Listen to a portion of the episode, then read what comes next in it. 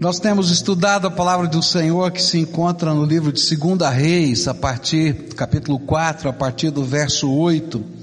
E temos falado hoje pela manhã e agora à noite, é, quero falar sobre isso, sobre surpresas que Deus prepara na nossa vida e usa estas surpresas para ministrar no nosso coração. Esse texto conta a história da visita de um profeta de Deus chamado Eliseu, numa cidade, cidade de Sunem, onde ele é hospedado por uma mulher que a Bíblia não cita o seu nome, a não ser a Sunamita, que quer dizer uma mulher de Sunem. E a casa dela, ela e o marido então o recebem e preparam um quartinho para ele, constroem um quartinho lá no terraço, lá no sótão, como se fosse no sótão da casa, e dizem para Eliseu: Olha, é, sempre que você passar aqui, esse é o teu cantinho, essa aqui é a tua casa, esse aqui é teu quarto. E no meio desse contexto, é, Deus vai fazer uma série de surpresas. A primeira surpresa que a gente aprendeu hoje de manhã é a surpresa da liberalidade. E a lição foi: o, o abençoador é sempre o mais abençoado. E aí a gente aprendeu que essa mulher que estava lá preparando o quartinho, não é? Ela, eu, Eliseu fica constrangido, diz: o que, que eu posso fazer? Eu posso usar a minha influência com o rei, posso falar com o exército que gosta de mim, porque eu, Deus me revela os planos do inimigo e eu sempre estou dividindo com os oficiais do exército e eles, eu posso te ajudar. Ele diz: não, eu estou bem, não tenho interesse de nada. E aí então Deus usa o servo do profeta Gease para dizer aquilo que estava no coração dela, ela não tem filhos. E aí então o abençoador passou a ser o mais abençoado. E Eliseu diz para ela assim: Olha, daqui um ano você vai ter um bebê no teu colo, o seu filho. E aí então Deus cumpre a sua promessa e a gente aprendeu essa lição, que Deus nos surpreende. A gente às vezes pensa que está fazendo bem, né? E Deus está nos abençoando, porque o abençoador é sempre o mais abençoado. A segunda surpresa que a gente aprendeu aqui, que Deus destacou ao nosso coração, é a surpresa do serviço cristão. Há um valor no reino de Deus, e o valor do reino de Deus é que quanto mais eu sirvo, mais valioso eu sou para Deus, mais importante eu sou para as pessoas. E Deus nos abençoa com um discernimento, porque eu estou perto das pessoas que Deus ama, porque Deus ama pessoas, Deus não ama coisas, Deus ama pessoas. E quanto mais perto eu estou daquilo que Deus ama, que são as pessoas, Deus me dá a capacidade de discernir o coração e a alma. E aí então Gease, que era aquele que estava correndo de um lado para o outro, ele disse para o profeta, ela não precisa de influência, ela não precisa de dinheiro, ela não precisa de um título real, ela precisa de um filho, olha ela, olha o coração dela, olha a vida dela. E Deus vai nos dando essa bênção, esse dom de discernimento, esse dom de poder sentir o coração das pessoas. A terceira surpresa que a gente aprendeu hoje de manhã é a surpresa do coração. O coração nos dá surpresas e a gente às vezes não se percebe como o nosso coração está trabalhando. E aqui a gente olhou para essa mulher, a sunamita, e essa mulher, ela tinha uma dor muito grande na alma. A gente tentou entender um pouquinho dessa dor, provavelmente por causa de não ter filhos, provavelmente por causa que ela tinha sido dada em casamento por uma pessoa mais velha, e naquele tempo o casamento era um contrato feito entre as famílias, e tinha o dote, e esse era um, era um homem rico, e então talvez ela dissesse assim, meu pai me vendeu para pagar as dívidas dele, não sei qual era o problema, e ela tinha uma dor no coração, e essa dor no coração sempre faz com que a gente opte pelo comportamento, e não pela experiência mais profunda com Deus. Porque para a gente viver uma experiência mais profunda com Deus, a gente tem que fazer uma entrega de todo o coração, de toda a alma e de todo o entendimento. Mas quando eu vivo uma dor muito profunda, eu guardo um cantinho do meu coração só para mim. É o meu lugar de refúgio. Se tudo der errado, eu fujo para lá. Eu tenho lá um meu cantinho, não é? E Deus vai trabalhar no coração dessa mulher para ela sair dessa apatia, desse conformismo que tem a ver muito mais com o comportamento adequado do que com a experiência com Deus, para viver ela mesma uma experiência tremenda com Deus, passar a ser aquela mulher que diz: Eu não desisto mesmo que a morte bata na porta da minha casa. E essa é a história que a gente aprendeu dessas surpresas do coração. Mas nessa noite eu queria continuar estudando esse texto a partir do verso 18. E queria ler a Bíblia, porque Deus vai preparar surpresas para pessoas que têm experiências profundas com Deus. Se você pensa que já aprendeu tudo, você não sabe de nada. Quantos anos você tem de vida com Deus? Não importa quantos sejam, Deus tem muito mais para ensinar para você.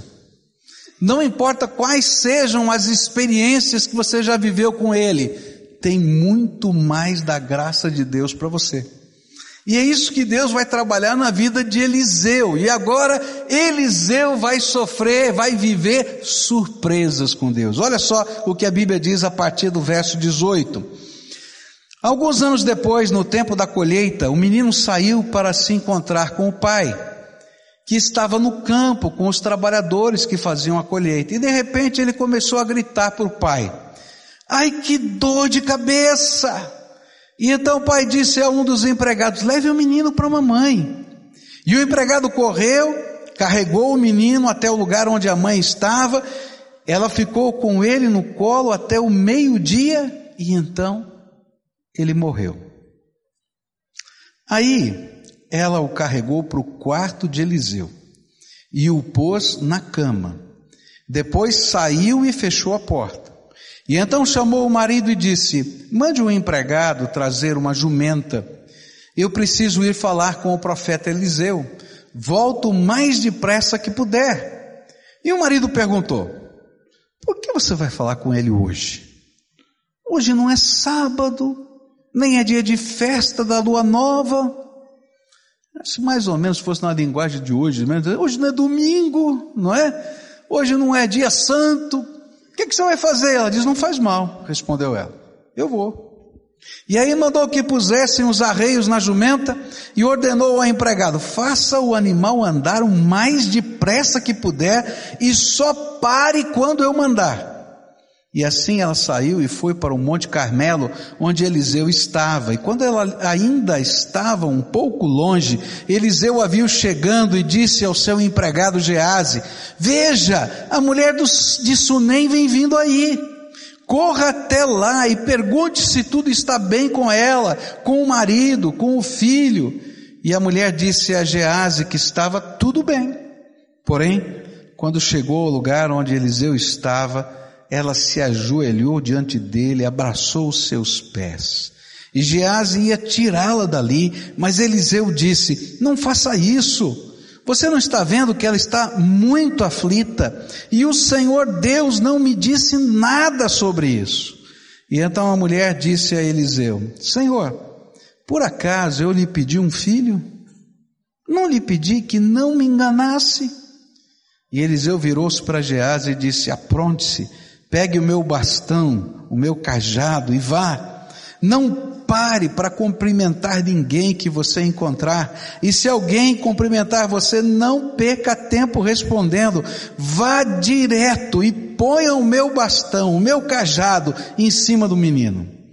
Mas a mulher disse a Eliseu: Juro pelo Senhor Deus e juro pelo Senhor mesmo, que eu não o deixarei aqui e aí Eliseu se levantou e foi com ela.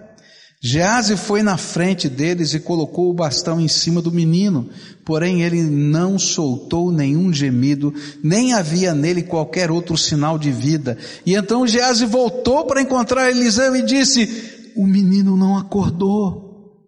E quando Eliseu chegou, entrou sozinho no quarto e viu o menino morto na cama. E então fechou a porta e orou ao Senhor, a Deus, o Senhor. E depois deitou-se sobre, sobre o menino, pondo a sua boca sobre a boca dele, e os olhos sobre os olhos, e as mãos sobre as mãos. E quando Eliseu se deitou sobre o menino, o corpo da criança começou a esquentar. E Eliseu levantou-se e andou de um lado para o outro do quarto, e depois voltou e deitou-se de novo sobre o menino. E aí o menino espirrou sete vezes e abriu os olhos. E então Eliseu chamou a Gease, mandou que ele chamasse a mãe, e quando a mulher entrou, Eliseu disse, pegue o seu filho. E ela caiu aos pés de Eliseu e encostou o rosto no chão, e depois pegou o filho e saiu. Vamos orar? Pai querido, em nome de Jesus, eu quero te pedir, fala conosco nessa noite. E que o Senhor ministre primeiro ao meu coração, porque eu quero ser ministrado pelo Senhor também. Mas ministra, Senhor, ao coração de cada pessoa que está aqui, que a tua palavra seja aplicada pelo teu Espírito Santo às nossas vidas. É aquilo que oramos em nome de Jesus. Amém e amém. Deus tinha preparado surpresas para o profeta. E é interessante isso aqui nesse texto. E a primeira destas surpresas foi tirar o profeta da sua zona de conforto. E isto fica bem claro no verso 27. É interessante que quando aquela mulher chega e abraça os pés do profeta, e o profeta vê, percebe humanamente falando, que existia uma grande aflição, mas ele não sabia o que era. Ele vai dizer para Gease que está tentando tirar a mulher do pé do profeta, porque naquele tempo uma mulher não podia tocar num homem. De jeito nenhum. Então isso era alguma coisa errada, segundo os costumes. E Gease vai lá para proteger o profeta, tirar a mulher. Ele diz: Não, você não está vendo que essa mulher está desesperada, está aflita? Mas Deus tira o profeta da sua zona de conforto. E ele vai dizer o seguinte: Você não está vendo que ela está muito aflita? E o Senhor Deus não me disse nada sobre isso. Algo diferente estava acontecendo. Por quê? Porque Deus não havia revelado ao profeta o que estava acontecendo e nem tampouco o que ele deveria fazer. Na maioria das vezes que a gente escuta e lê aqui na Bíblia as histórias de Eliseu, o Senhor dava uma palavra para o profeta. As pessoas chegavam e o Espírito de Deus revelava o que estava no coração daquela pessoa antes que ela abrisse a boca. Ele estava em oração e Deus revelava ao profeta os planos do rei da Síria, o que ele estava planejando contra Israel. E ele chamava os, os soldados, os oficiais e dizia: Olha, o rei da Síria, Deus me mostrou, está fazendo isso, isso e aquilo. Sempre na vida desse profeta, Deus se antecipava e preparava e dizia: Olha, vai acontecer isso e você vai fazer aquilo. E de repente Deus tira o profeta da sua zona de conforto. E chega aquela mulher desesperada, uma pessoa que ele gostava, que ele tinha respeito, que ele queria ser benção na vida dela, e, e ele diz para o seu ajudante: Deus não me falou nada, eu não sei. E agora o que Eliseu está vivendo é alguma coisa que o surpreendia: o silêncio do Senhor no seu coração. E agora, ela pode me contar, e ela está me contando que o filho dela morreu, mas o que, que eu vou fazer? Porque Deus não me falou nada. Primeira surpresa que esse homem de Deus teve é que em algumas vezes, e isso vai acontecer na minha vida e na sua vida também, Deus fala ao nosso coração e nos prepara para eventos futuros. Às vezes eu estou orando e o Espírito Santo de Deus me fala: ó, prepara o teu coração, prepara, vai acontecer isso. Prepara o teu coração, faz isso, faz aquilo. E é interessante como o Espírito de Deus faz, não é? Nós tivemos uma reunião aqui com os pastores o ano passado e foi claro, a gente disse assim, ó, Deus está mostrando isso aqui, nós temos que fazer isso, isso, isso, porque o Senhor falou e de repente a gente vai lá e faz. De repente Deus dá, abre uma porta e diz, ó, oh, você vai entrar por essa porta, mas está tudo fechado, não sei o quê, mas eu estou abrindo, vai, bota o teu pé lá e a gente vai. A gente sabe que Deus vai fazer e a gente sabe o que tem que fazer. Mas muitas vezes ele permite que nós sejamos pegos de surpresa e nos encontremos em situações em que teremos de aprender a caminhar com o Senhor passo a passo, segundo a segundo, numa nova experiência de dependência e de fé. E a grande lição que Eliseu precisava aprender é que agora ele precisava ir passo a passo, segundo a segundo, tentando prescrutar o coração de Deus, porque ele não sabia qual era o próximo passo. Queridos, Deus às vezes prepara surpresas para nós. E a gente não sabe o que fazer. E a gente não sabe como agir. E a grande lição é a seguinte: eu tenho que segurar na mão de Deus de novo e viver experiências novas da dependência de Deus na minha vida. Se você é uma pessoa experimentada, Deus já usou você muitas vezes, já colocou você em tantas situações, você já viveu coisas maravilhosas, mas às vezes vai chegar um momento que Deus diz assim: opa, Senhor, não estou conseguindo, não estou sabendo. Ele vai dizer: vem comigo, você vai aprender comigo passo a passo. E eu vou me revelar a você um pouquinho de cada vez. E você vai ter que segurar na minha mão. Eu costumo comparar esse momento da nossa vida como dirigir à noite na estrada. Vocês vão voltar para casa hoje? Não, né? Hoje à noite ainda vão voltar para casa? Olha só, esse milagre vai acontecer com vocês essa noite. Vocês estão no ônibus? É. Olha só, você vai entrar num ônibus, tem um motorista e tem uma estrada. E está escuro e não tem luz na estrada, não é isso? A única luz que tem é um farol, não é isso? O farol do, do, do, do ônibus. E quantos metros à frente do ônibus o farol consegue iluminar? Hã? 300 metros? 200 metros? É? Tem que ser um farol muito bom para 200 metros. Né? Porque se fosse um fusquinha era 50. Né? 200 metros, que seja. Mas quantos quilômetros tem até Apucarana? Vocês sabem? Quanto? 350 quilômetros. 350 mil metros. E vocês vão ter que confiar que vão chegar em Apucarana enxergando 200 metros de cada vez. E sabe, andar com Deus, nesses tempos do silêncio, é a gente crer que Deus está segurando a minha mão, e eu não consigo enxergar lá adiante. Eu tenho apenas que segurar na mão dele e andar os passos de agora. E dizer, Senhor, eu continuo confiando em Ti. Eu continuo tentando ouvir a Tua voz e saber para onde eu vou, mas eu vou dar o próximo passo pela fé. E eu vou segurar na Tua mão. E eu vou dar o próximo passo pela fé. E eu vou dar o próximo passo pela fé. E eu vou dar o próximo passo pela fé. E segundo a segundo, metro a metro, a gente vai tendo que redescobrir a nossa total dependência de Deus. Deus estava trabalhando o coração do profeta, colocando diante dele um desafio que ele nunca tinha vivido, ele nunca tinha ressuscitado um morto. Algo impossível e completamente impossível para qualquer ser humano. E apesar dele ser experiente, eu acho que nessa hora o coração dele tremeu. E agora, Senhor, tu não me falas nada.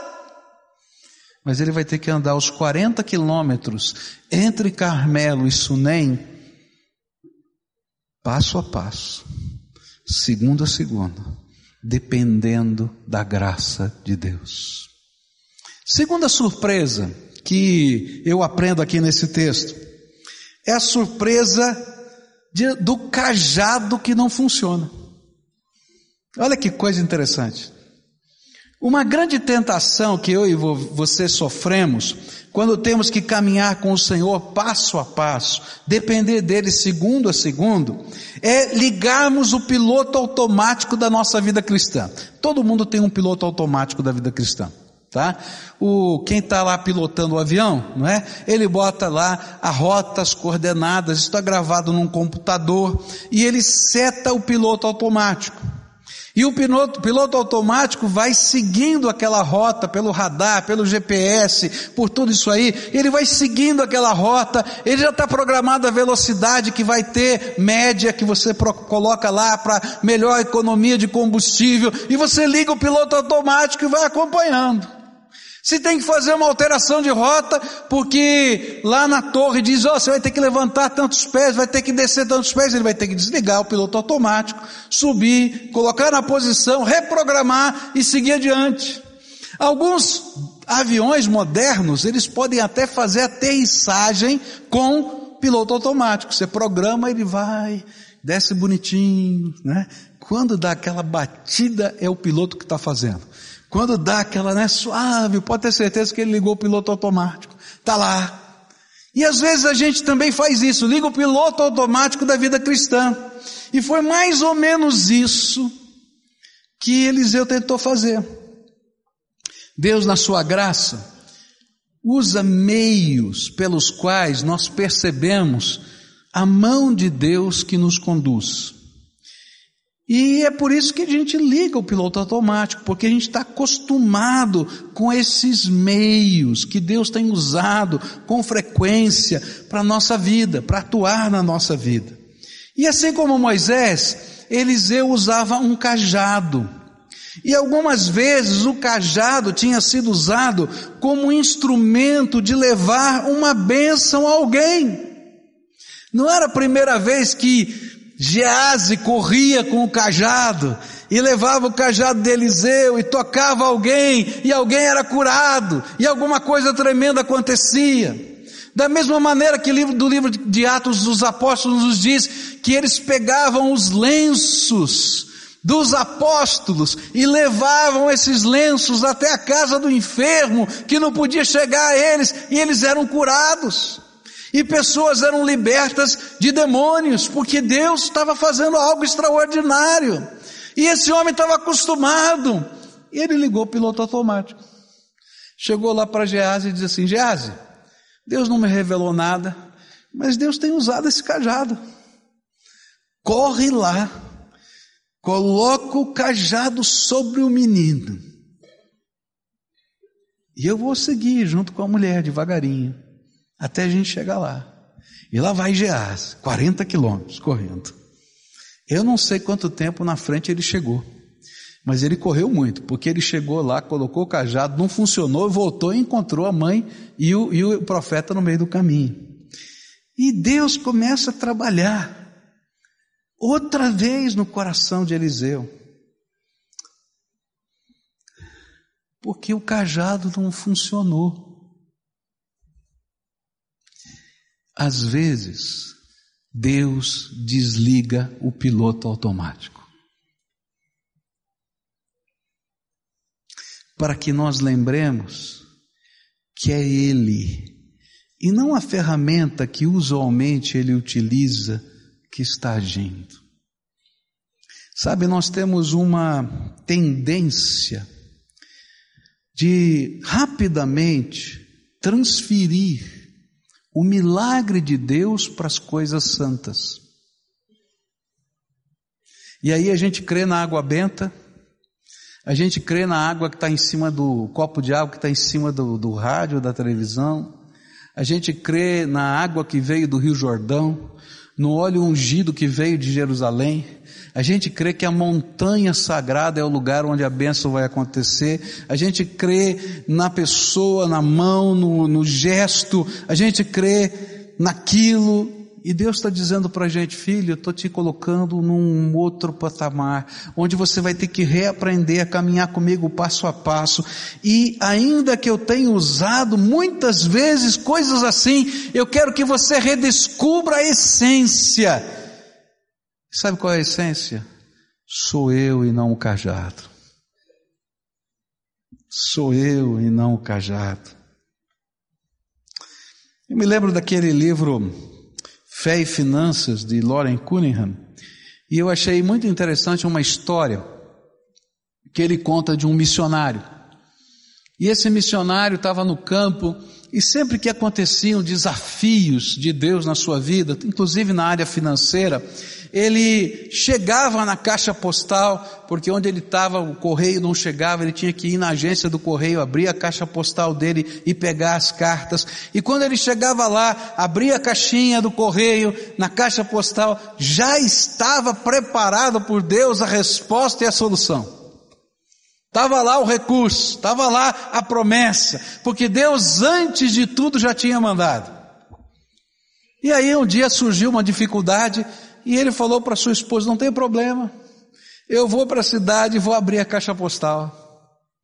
E ele chegou lá e abriu a caixa postal e a caixa postal estava vazia. E quando ele olhou a caixa postal vazia, ele disse: agora, Senhor, o cajado não funcionou como se a caixa postal fosse a fonte do suprimento. E ele fica um pouco mais naquela cidade, ele fica lá pensando, e agora, Senhor, como é que eu vou resolver? De que jeito vai ser? E ele entra numa lanchonete e pede para comer um hambúrguer. E senta do lado dele no balcão uma pessoa e começam a conversar. O que é que você faz? O que é que você é? O que é que está acontecendo? E ele começa a dizer do ministério dele, das coisas que Deus tem feito na vida dele. Termina o lanche, eles vão pagar a conta, e aquela pessoa que estava do lado dele disse assim: Sabe, houve um problema, o meu avião parou aqui nessa cidade e não deveria passar, parar. E eu tenho essas horas aqui do dia e eu desci para tomar um lanche conhecer a cidade. Mas agora eu entendi que Deus me mandou aqui para te abençoar. E aí aquele missionário escreve: redescobri que não era a caixa postal a solução, mas sempre foi e sempre será o Deus vivo e poderoso que está agindo na minha vida. Sabe, queridos, às vezes a gente está imaginando que os métodos, os jeitos, os rituais, os processos, os cajados. E Deus está dizendo, filho, você vai ter que andar comigo passo a passo, segundo a segundo. E sabe, na minha vida não são nem 200 metros. É um pouquinho de cada vez.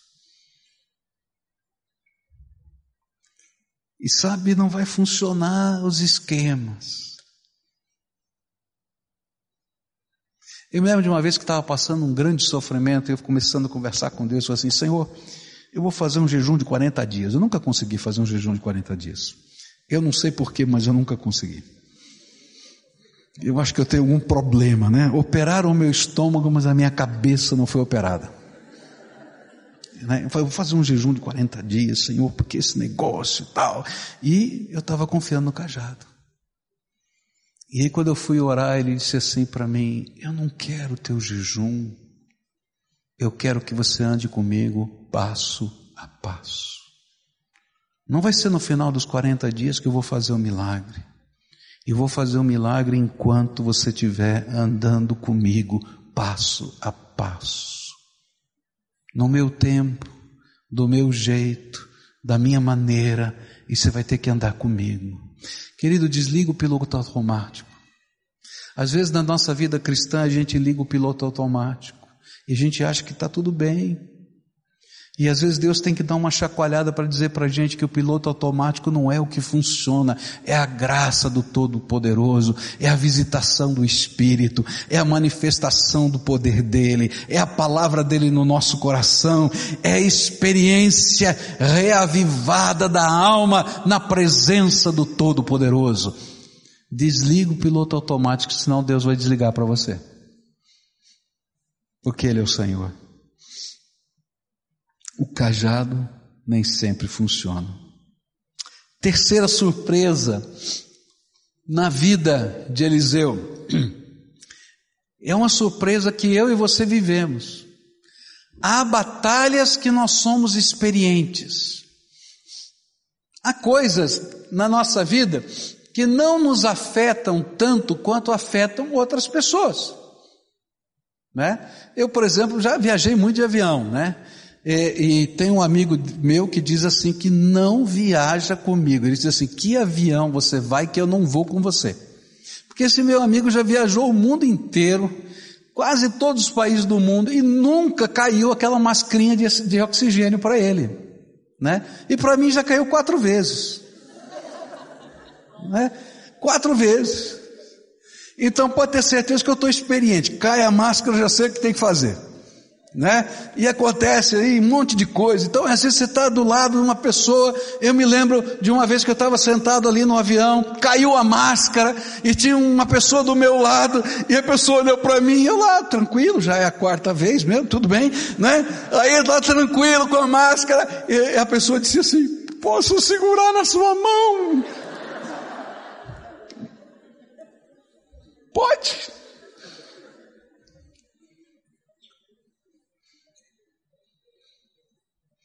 Turbulência, então, tranquilo. Eu sou técnico em dormir em turbulência, tranquilo. Ixi. Mas há experiências na nossa vida que a gente nunca travou. Há batalhas que a gente nunca lutou. E essa era a terceira surpresa que Eliseu estava vivendo, uma batalha que ele nunca havia travado. E o pior, o piloto automático estava desligado e Deus não tinha falado nada. E agora? E aí ele entra naquele quarto sozinho, deixa a mãe para o lado de fora. Entra naquele quarto sozinho, fecha a porta do quarto. Ora ao Senhor. A Bíblia diz que ele ficou andando no quarto de um lado para o outro, bem naquela coisa, e agora, Senhor? Qual é o próximo passo? Eu acho que ele estava andando dizendo assim: Senhor, estou esperando uma palavra tua, uma resposta. E o menino estava gelado, deitado naquela cama.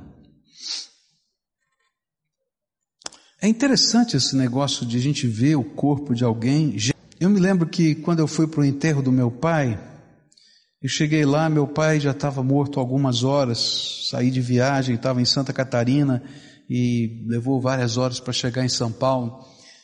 E quando eu cheguei lá, o corpo ainda estava na casa do meu irmão e a funerária ainda não tinha levado, e ele estava deitado ali, numa mesa, e eu cheguei para olhar o meu pai. Agora, eu tenho que confessar para você que foi uma coisa muito estranha quando eu coloquei a mão na testa do meu pai. E ele estava gelado. E sabe, aquele gelo veio direto no meu coração, assim. Tá. Ele está morto mesmo.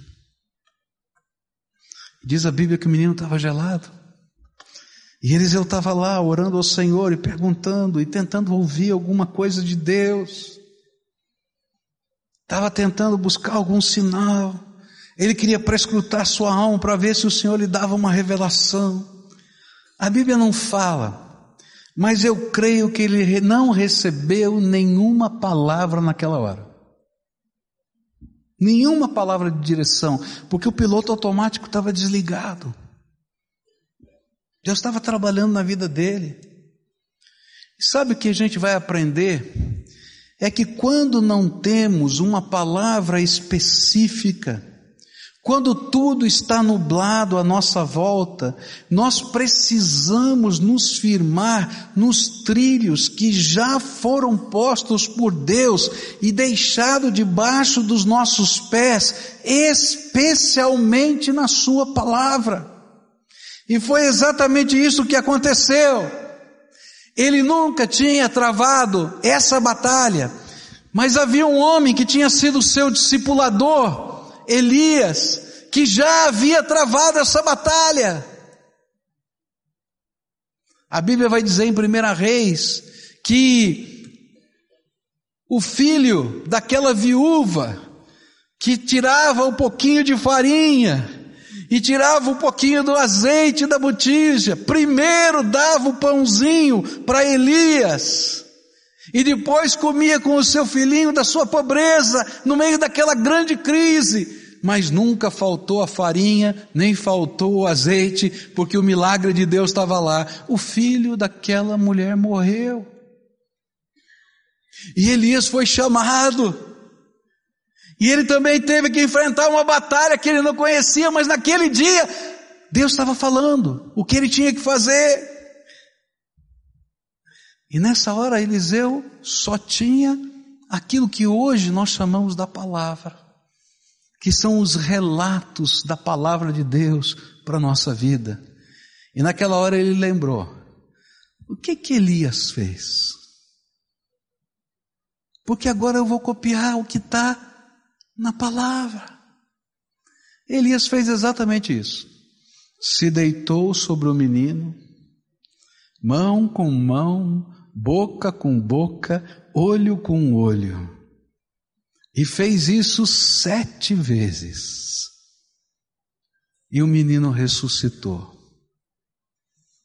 E aí então vai Eliseu, sozinho no quarto.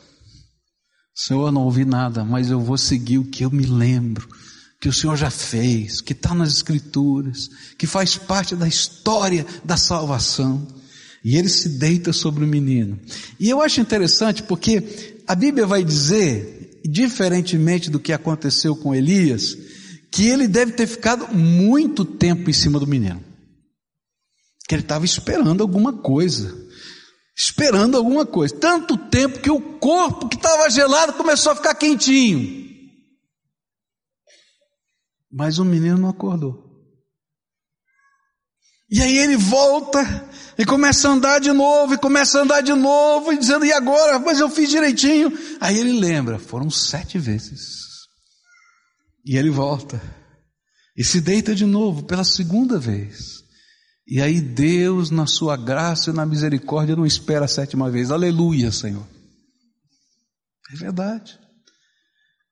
E ao invés de serem sete vezes ele deitado sobre o garoto, o garoto espirra sete vezes. Sabe como que se Deus estivesse dizendo assim, sou eu que estou aqui, sou eu que estou aqui. E os olhos do garoto se abrem. E Deus agora estava falando com o seu profeta. Porque o número sete, vocês sabem que é um número simbólico na Bíblia da divindade. E o espirro tem a ver com o sopro, né? E a palavra Espírito Santo, na espírito, na, na língua hebraica é sopro. É rua. E aquele menino espirra sete vezes. É como se Deus estivesse dizendo: Eu estou soprando o fôlego da vida de novo sobre ele. Não é o calor do teu corpo, não é o cajado, não é a direção, não é a unção, sou eu, o Deus Todo-Poderoso que estou aqui. Lembra você, lembra, lembra meu servo. Não é você, não é o cajado, não é o método, sou eu e a minha palavra em você que fazemos diferença. A surpresa de Deus para o seu profeta foi um convite à renovação. Profeta, sai do piloto automático e vive o novo do Senhor para você, porque Deus tem mais para você. E sabe, o que eu creio é que hoje, o Todo-Poderoso quer surpreender você com a sua graça. Quantos de nós vivemos uma rotina espiritual? A gente tem lá a nossa tabelinha. A gente faz isso, faz aquilo, faz aquilo. A gente ligou o piloto automático. Servos de Deus, tementes ao Senhor, que estão andando no caminho do Senhor, estão até fazendo uma obra tremenda. Mas chega uma hora que Deus dá uma chacoalhada na gente e diz assim: filho, desliga o piloto automático e descobre outra vez o que é andar passo a passo comigo. Pega a minha palavra e solidifica essa palavra sobre os teus pés.